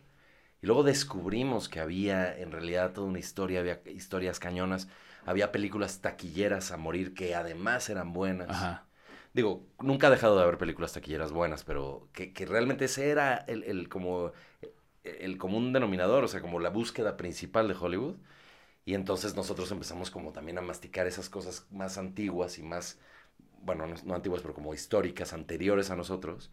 Y empezamos también a exigirle al cine nuevo como de, ok, está bien, entiendo que tienes que hacer dinero, pero por lo menos que me entretenga, por lo menos que me cuente una buena historia, que me resuene, que me conmueva. Y no veo por qué no se pueda conjuntar lo comercial con lo... Y en los 2000 hay una época, ¿no? Como del cine indie de repente que empieza a tener... Mucho. Como Kevin Smith, ¿no? Que estos estos eh, cineastas que, que, como dices, cre- crecieron en una época en la que el cine prevalente era este hip- cine hipercomercial, Ujú. pero descubrieron Chinatown y el graduado y todo eso que les Mm. sonaba más histórico, ¿no? Que era cuando nacieron y eran muy, muy pequeños o anterior a ellos.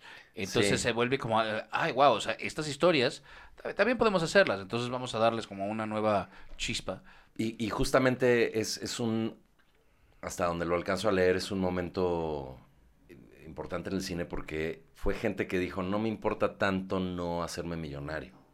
Quiero contar, quiero, quiero vivir la satisfacción de contar mi graduado, ¿no? Del 67, el graduado. Finales de 60 fue cuando se empezó a poner bueno el en otra cine, fue cuando sí. empezó a... Bueno, siempre fue bueno. Eh, Todas las décadas de Hollywood han sido buenas.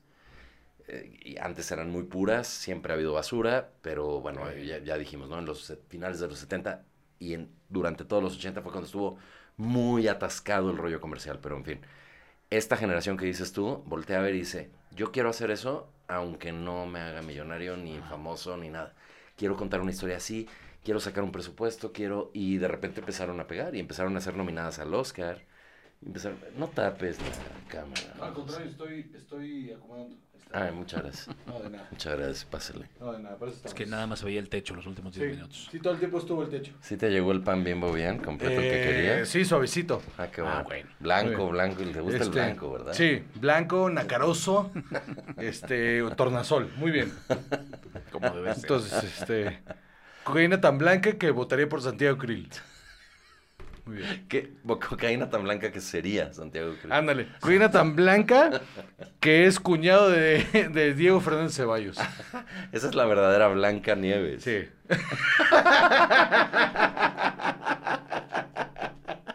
Sí lo es. Sí lo es. Ush. Ush. Un, un saludo a toda la política. Muy bien. Y a ver, entonces, en, en esta misma línea, ¿qué lees tú del cine contemporáneo? Bueno, ¿Cu- ¿Cuál es la tirada ahorita? ¿Cuál es la, la- lo que prima? yo tengo un problema con el cine actual porque no... ¿No conectas? no, no estoy...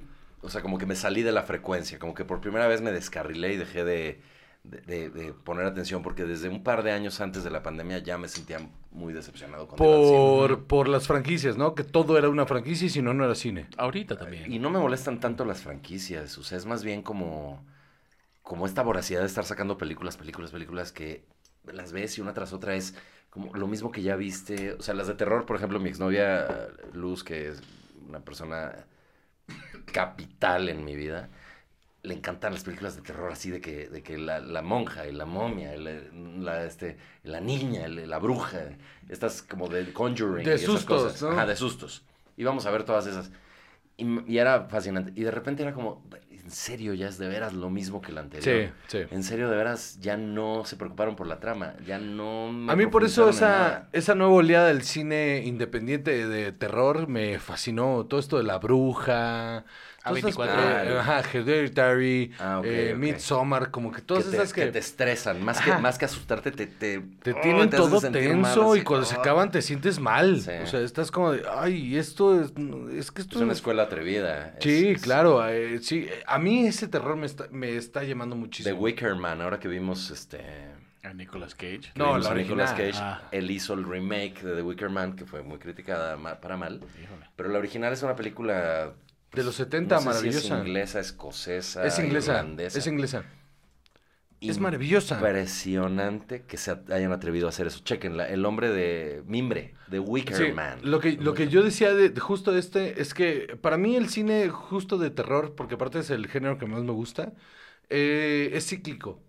Como que hay un momento en el que ya llevamos demasiado viendo lo mismo y entonces alguien hace una propuesta nueva y entonces te destapan todas estas propuestas, Ajá, ¿no? Pasó en los 70 justo con eh, La Última Casa a la Derecha de, de este Wes Anderson. Ah. Eh, y empezó a ver un montón de casa, de, de películas de ese estilo, ¿no? Como de, es que ya lo que te va a ¿De dar... Wes Craven? De Wes Craven, perdón. Ah, sí, dije Wes Anderson. No, pues Ajá. dije, tal vez fue un bebé, pero dije. Ajá, exacto. No, pero, perdón, pero siempre además neonato, porque no- Sí, no, exacto. todavía no existía. Siempre les cambio el apellido. Wes- Eh, Wes Wes Craven. Craven. Ok. Eh, The Last House on the Left. Este, Esa no la he visto. Es un peliculón. es un peliculón. Y, y la historia es bien sencilla. Es una familia que va en un coche. El coche se les queda tirado. Bueno, más bien, ven que a alguien se les queda tirado un coche y van a ayudarles. Y a la gente que les ayudan, todo termina saliendo mal. Ok, Todo termina saliendo mal. ok. Ese tipo de películas a mí me ponen muy mal porque es, es muy real. O sea, eh, I Speed in Your Grave de los 70 me parece una de las joyas del cine más cabrones que hay. Porque tiene un, tiene un elemento, es, es una, si nunca la has visto, es una escritora que va a escribir un- su siguiente novela y renta una cabaña en medio del bosque y unos chavitos locales eh, van y la violan. Pero la escena de violación es de las cosas más espantosas y cinematográficas más cabrones que he visto. En la original, el director tomó la decisión de dejar la cámara corriendo, abierta en la sala de la casa, y toda la escena de violación sucede sin cortes. Es un plano secuencia de, sin movimiento de todo lo que está pasando. Esto es como un pedo bullerista con por la ventana. Espantoso, espantoso. Y luego ella toma venganza y cuando toma venganza pues es muy satisfactorio, ¿no? Hicieron una versión en el 2010 que eh, rompe un poco eso, porque sí hicieron el plano secuencia, pero con cámara en mano, entonces ya no se siente Mm. igual, ¿no? Eh, todas esas películas que siente algo que te podría pasar, a mí me ponen muy mal. Entonces todo esto nuevo, de esta nueva ola que, realista de cine de terror, me, me mama. Y que se, se aleja justo de este pedo del Star System, ¿no? Eh, todo esto de las de Pearl, eh, eh, ¿cómo se llama la otra? Que es una trilogía de un director de A24 que hizo una trilogía de un, la historia típica de la cabaña, pero es- son, son una banda que va a grabar una película porno y, y contrata una cabaña en una hacienda y los de la hacienda cucú a la verga y entonces todo se pone mal, pero es tan cinematográfica, tan bonita contada, que se te olvida que es una película de terror, pero los momentos culeros son bien culeros. Mm. ¿no? Entonces, como que todo ese cine que propone es como, te voy a contar algo que se vea bonito y que, y que te cuente una historia bien contada, pero aparte es, es, es horrible la historia que te voy a contar. Me llama mucho más que el, ¡uh! ¡Ay, qué monstruo! ¡Bu! No, claro. Y no es que sea mejor, es que es por lo menos un esfuerzo que... Hay un- que- hay una propuesta, Que hay una busca, propuesta. que busca, exacto, busca nuevos, nuevos caminos, nuevos horizontes. Y a ver, ahorita las estrellas, lo que, lo que estabas diciendo de, de se aleja del Star System. Las estrellas de cine ahorita, ¿qué son? O sea, ya no funcionan como antes, no son estas figuras monolíticas de que tenían todo ese poder. A mi entender funciona el algoritmo. O sea, una estrella es ahorita estrella por el algoritmo. Pero no va a ser una estrella. O sea, no hay un Tom Cru- no hay otro Tom Cruise. O sea, Tom Eh, no va a haber otro en un rato. No, Tom Cruise, y, y tal vez jamás. No hay otra estrella de cine como Tom Cruise y nunca la va a haber. Todos los demás son, responden a los personajes que están haciendo. O sea, Robert Downey Jr. no vende boletos por ser Robert Downey Jr. Vendía boletos por ser Iron Man. O sea, Thor no vende boletos fuera de ser Thor. No, las películas que he hecho con Netflix, las del rescate o... No funcionan. Extraction, Y la que hizo esta de, que, de que era de un barco y la chica tampoco vendió ni madres. Sí. Tiene un barco ahí, ahí, que era capitán de un barco ahí, no sé qué mamada. No vendió ni madres. Lo que vende ahorita, si, si te vas a alejar de- del Star System, que son, no, son las franquicias. El Star System ahorita son las franquicias. ¿Qué franquicia vas a vender? El actor vale verga, lo que importa es la franquicia. Y lo que se aleja de eso que vende es qué me vas a contar. Y son dos polos súper opuestos. Y el cine eh, en, en- en sala ya no da lo que daba. Estaban viendo números de las películas importantes ahorita. Fast and Furious no recuperó, güey. No me digas. Tenían que llegar en su primer fin de semana a 680 millones de dólares. Llegaron a 400 millones de dólares. No recuperaron. ¿Qué es esa mamada de vender 480 millones de dólares y no Y recuperar? no recuperar, porque es, la película costó 350 millones de dólares, más todo lo que se gastaron en publicidad, más todo, bla, bla, bla. Tenían que llegar para ganar dinero a 650 millones de dólares. Y no llegaron ese Pero fin pues de es que también, ¿por qué es tan cara? Es Pero, absurdo. el- el- los los O sea, sueldos. Pero, pero no, porque, bueno, no, no conozco en particular, pero no es nada más eso. Sí es cierto, pero, por ejemplo, las de Jurassic Park, dices tú, No, bueno, la inflación también, güey. no, pero dices tú, ¿en serio tenían que poner al dinosaurio pasando por ahí y, y saludando y volteando a ver y que se vea como, como hace, o sea, pues en las originales ni se veían los dinosaurios. No, de hecho, de hecho, el gran éxito de las primeras películas, de la primera película Es de Jurassic Park es que es una película de terror. Y el gran monstruo se revela en el momento indicado. Y ahí está, terror es la expectativa de algo horrible. Claro. Horror es la presencia. Sí, claro. Entonces el terror es, ahí viene, se oye el paso. Esta sí. historia, esta, esta escena legendaria de y el vasito. Sí, sí, y ahí viene. Ahí viene esto que me estuvieron contando durante, durante, durante una de lo hora. que se me advirtió. Se- Una hora, güey. Una hora advirtiéndome de que esto iba a estar Nada más te ponían al dinosaurio naciendo en un huevo crrr, y tú, ay, qué grandes efectos. Y Ahí lo- los de... Y los ves de noche, y lo sabes, o sea, es, es como... Nada más veías la cabecita del, del estegosaurio que ni se movía y tú de, es real, es un sí. dinosaurio. Ahí está. Y es que es el pedo, o sea, es el gran éxito, por ejemplo, de Babadook. ¿Viste Babadook? No. Ve Babadook. Es Vela. una maldita A mí joya. que no me gusta el terror, te puedo decir que es una, es una gran película. de Se terror. verá Porque inmediatamente. hace eso, hace eso. Durante toda la película te están contando, es que ahí viene el Babadook. Mm, Y el Babadook te va a agarrar. Y aguas porque el Babadook. Y el Babadook y el Babadook. Y como es una cosa de un libro de infantil, es un monstruo de libro infantil. Ok. Cuando te lo presentan, no te saca de onda porque se ve de libro infantil. Y entonces se vuelve solo más siniestro. Ok. Y es hermoso. Lo veré. Entonces, Babadook. eh, Gon, en tu infinita sabiduría, ¿para dónde va el cine que el, en general? Bueno, creo que lo que estamos platicando ahorita es, es, eh, cíclico. O sea, me parece que hay oleadas de, de como... O sea, hay generaciones que quieren repetir lo que vieron de niños, lo que valoraron. O sea, nosotros, por ejemplo, que te digo que Pepe, mi primo y yo crecimos viendo películas clásicas y tal, pues somos la generación, no hicimos cine él y yo, él, él es crítico, yo soy Pero comediante. vas a hacer en algún punto. Y es, y él es, y él, festivales y todo, él, él está en el cine, en el ajo. Pero somos la generación que un poco empuja el rollo de queremos ver lo que nos hizo vibrar, Claro. lo que nos hizo sentir que esto valía la pena, la magia del cine. Ahí de que tenían que pagar una lana. No, nomás, No, eh, no a no, Cinemex, no. sino a Marta y a a al tío. ¿Por qué o a tal la tía de Marta Gareda, que fue la que inventó esa frase. Digamos la predigistación del cine. Exacto, entonces como que queremos, como que son generaciones que dicen, quiero volver a vivirlo y ahora que puedo crear, que puedo trabajar, quiero hacer cosas parecidas a lo que a mí me hizo vibrar.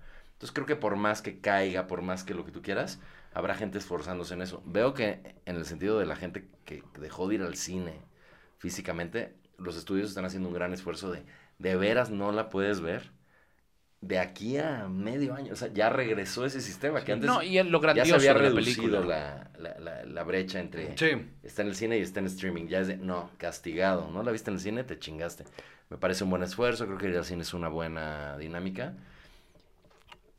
Yo siempre he predicho que el cine como actividad va a desaparecer, pero ahora estoy empezando a pensar que tal vez no. Estoy empezando a pensar que los estudios van a hacer un gran esfuerzo porque ir al cine de verdad valga la pena. Ok. Y poco a poco vamos a empezar a ver más calidad. Yo Eh, creo que el trancazo que nos dio la pandemia Sí. está provocando un cine increíble. Yo creo que poca ahorita- gente está viendo. Yo creo que ahorita, con la huelga, vamos a regresar al cine porque nos van a empezar a contar historias bien pequeñitas de manera muy grande. Porque la huelga va a hacer que historias que estaban aparcadas, porque no, no eran producciones enormes, van a tener otra vez ese auge para que la gente se siente como una experiencia diferente a ver la tele. Porque eso era el cine, era una experiencia diferente a ver la tele. Ahorita se perdió esa experiencia. Ya es lo mismo. Ver una película, ver una serie, es lo mismo. Esto va a hacer que cambie. Esta, esta huelga va a hacer que cambie. La de actores que se vienen en 15 Siempre días. ha sido la lucha. Pues el widescreen existe porque las películas eran cuadradas y Ajá. cuando empieza la tele, pues entonces ya la podías ver en tu casa. Entonces, ¿quién va a ir al cine? Entonces dicen, bueno, pero en el cine las ves widescreen y en la tele cortadas y ya te perdiste el cacho de acá y el cacho de acá. Sí. Entonces, y el cacho Cantú, te decía. Y el Cacho Cantú. Un abrazo, mi querido Cachito Cantú. Un beso, Cacho. Te pierdes esto y esto. Entonces, si la quieres ver en- en- bien, entonces de repente con las franjas negras culerísimas, eventualmente no, nadie es pendejo, todos le sacan. No, no, no. Ahora las teles son así. ¿Qué hace ahora el cine? Pues lo que tenga que hacer. Sí. Entonces siempre es esta competencia de no perdamos esto, no perdamos esto. Son tan grandes, tan poderosos y tan chingones que no van a perder la gente en el cine. Chava, conclusión.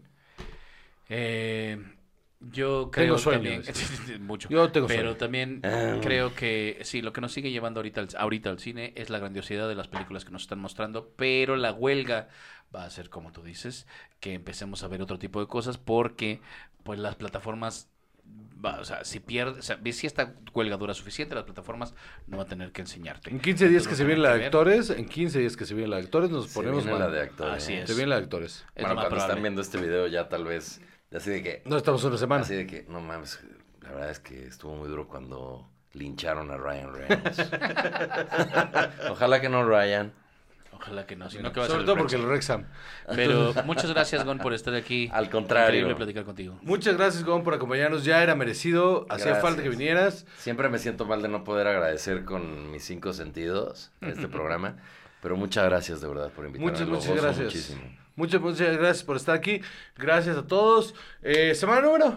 223. Semana Espérame, número. déjame anunciarme. Por favor. Ok.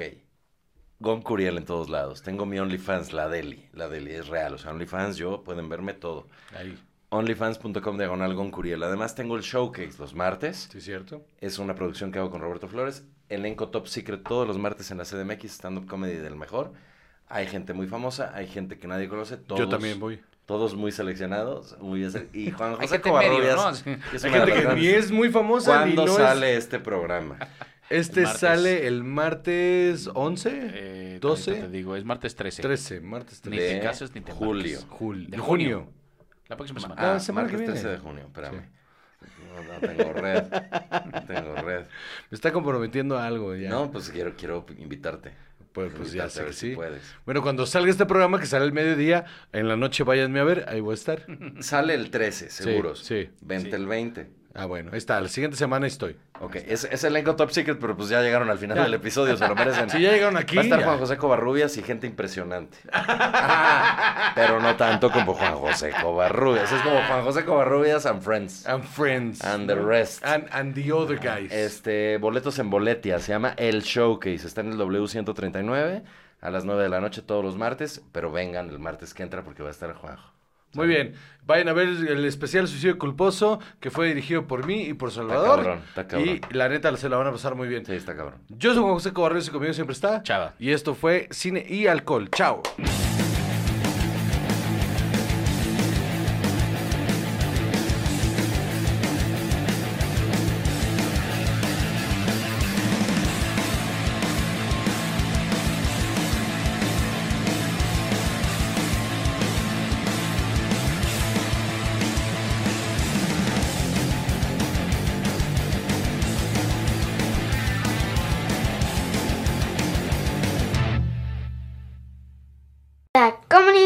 Producciones.